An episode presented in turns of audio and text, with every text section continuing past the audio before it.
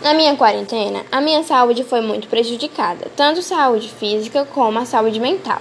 E para me distrair, eu assistia filmes, séries, peças teatrais online, escutei música, aprendi coreografias, tudo isso para passar o tempo e me distrair. Assisti séries que me identifico muito. Aproveitei, aproveitei esse tempo em casa com a família para assistir, com os primos para dançar e escutar bem muita música dos nossos gostos musicais. Tive tantas emoções nessa quarentena, a saudade foi uma das principais. Saudade dos meus amigos, dos dos familiares distantes, da minha rotina, de ter a liberdade de sair, até mesmo da escola. Mas a arte foi algo que eu mais utilizei nessa quarentena. Se a gente for parar para pensar, a arte está em tudo. Está em uma música, em uma dança, em uma coreografia, em um filme.